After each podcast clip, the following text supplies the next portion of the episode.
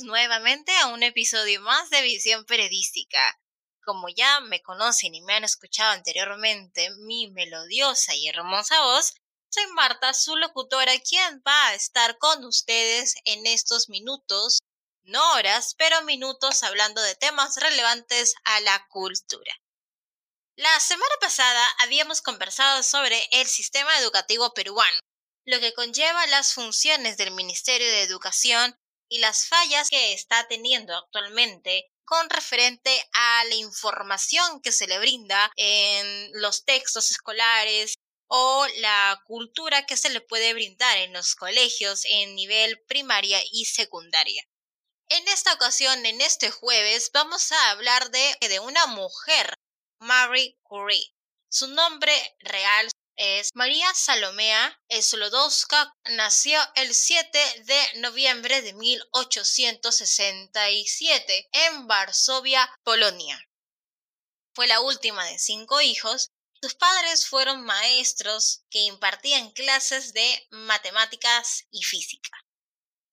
En 1891 se dirigió hacia París y es donde se cambia el nombre de María Salomea a simplemente que la llamen Mary. Y en este mismo año se matriculó en el curso de Ciencias de la Universidad de París. Dos años más tarde, finalizó sus estudios de física con el primer puesto de su promoción. Alrededor de 1894 conoce a Pierre Curie. Ambos trabajaban en el campo del magnetismo. Él, con 35 años, era una esperanza en la física francesa mientras que Marie, con sus 27 años, compartía su fe altruista en la ciencia. Y ellos contraen matrimonio un 26 de julio de 1895. Dos años más tarde nace su primera bebé, una dulce niña a la que llamaron Irene. Cuando aproximadamente Irene tiene un año de edad, es cuando ellos descubren la radiactividad y dos elementos muy importantes, polonio y el radio siendo Mary la primera persona en utilizar el término radiactivo para descubrir los elementos que emiten radiaciones cuando se descomponen sus núcleos. En 1903, al matrimonio les concedieron el Premio Nobel de Física por el descubrimiento de los dos elementos radioactivos, y Mary se convirtió en la primera mujer en recibir este premio Nobel. Pausa aquí para darle pase a nuestro primer anunciante y continuamos con la historia de Marie Curie.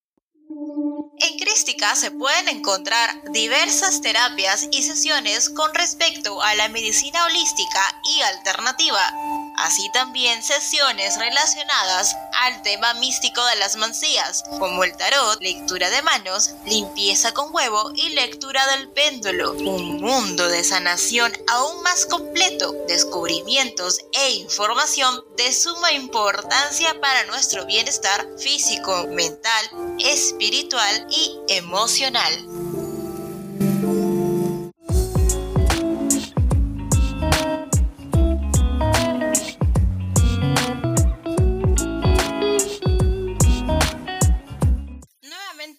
De vuelta en visión periodística y estamos hablando sobre la vida de Marie Curie. Para 1906, exactamente el 19 de abril, su esposo fallece por ser atropellado por un carro de caballos. Y fue que Marie se ocupó de las investigaciones y de las clases que tenía su esposo. Y cuatro años después, en 1910, publica el Tratado sobre la Radiactividad. En 1911, ella protagonizó un escándalo donde estableció una relación con un hombre casado, haciendo memoria que en esa época la mujer enviudaba y ya no podía mantener ninguna otra relación con otra persona la mujer todavía no tenía derechos en aquel entonces, era muy difícil que una mujer rehaciera su vida y más se veía muy desagradable. La mayoría de la sociedad te miraba con malos ojos cuando tú rehacías tu vida. Esto ocasionó que parte de la prensa la tildó de robamaridos. Fue una situación bastante densa, bastante fuerte, en la que ella tuvo que afrontarlo. Sin embargo, en ese mismo año le otorgaron el segundo Nobel, el de Química, por sus investigaciones sobre el radio y sus compuestos.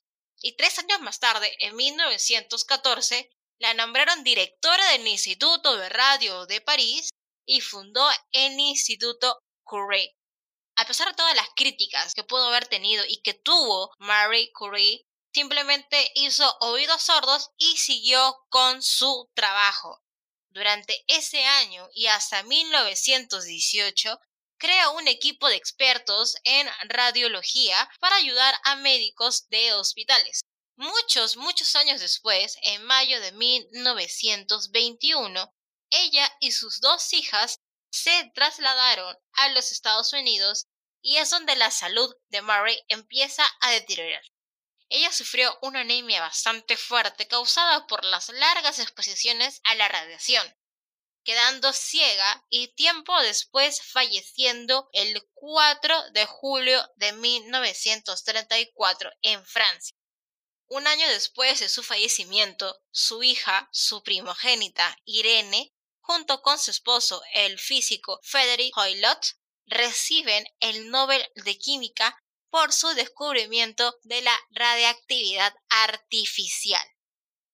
Durante la vida de Marie Curie se resalta muchísimos premios, pero los más destacados son los siguientes. El Nobel de Física y la medalla Davy, ambos ganados en 1903, la medalla Matechi en 1904, Premio Nobel de Química en 1911. Una moraleja que nos puede dejar Marie Curie es su pasión por la ciencia y sus hallazgos en vida es considerada hasta el día de hoy una mujer científica que para la época era prácticamente destinada a la ciencia para un espacio masculino. Acuérdense que en esos años la mujer no tenía mucha consideración en, en, que ella votara, en que ella estudiara, en que ella tuviera esa voz y decisión. En ese entonces Mary tuvo que hacer muchos oídos sordos y seguir defendiendo su trabajo. Ella fue muy determinada en cuanto a las acciones e investigaciones que ella tenía podemos resaltar mucho de esta mujer que nunca cumplió con las expectativas de nadie, más que de las suyas. Ella se esperaba que no fuera una mujer molesta, pero ella rompió los límites siendo una mujer con carácter fuerte y que siguió sus instintos, y dejó de lado los juicios ajenos y siguió por sus propios términos. Espero que les haya gustado el episodio de hoy no se olviden de seguirme en mis redes sociales como Instagram, Facebook y Twitter buscándome como Viv Periodística. Recuerden que se está subiendo contenido bastante interesante en mi canal de YouTube Visión Periodística, así que vayan y chequen el contenido que está súper súper bueno. Soy Marta, su servidora, y nos vemos en el próximo episodio de Visión Periodística. Hasta luego.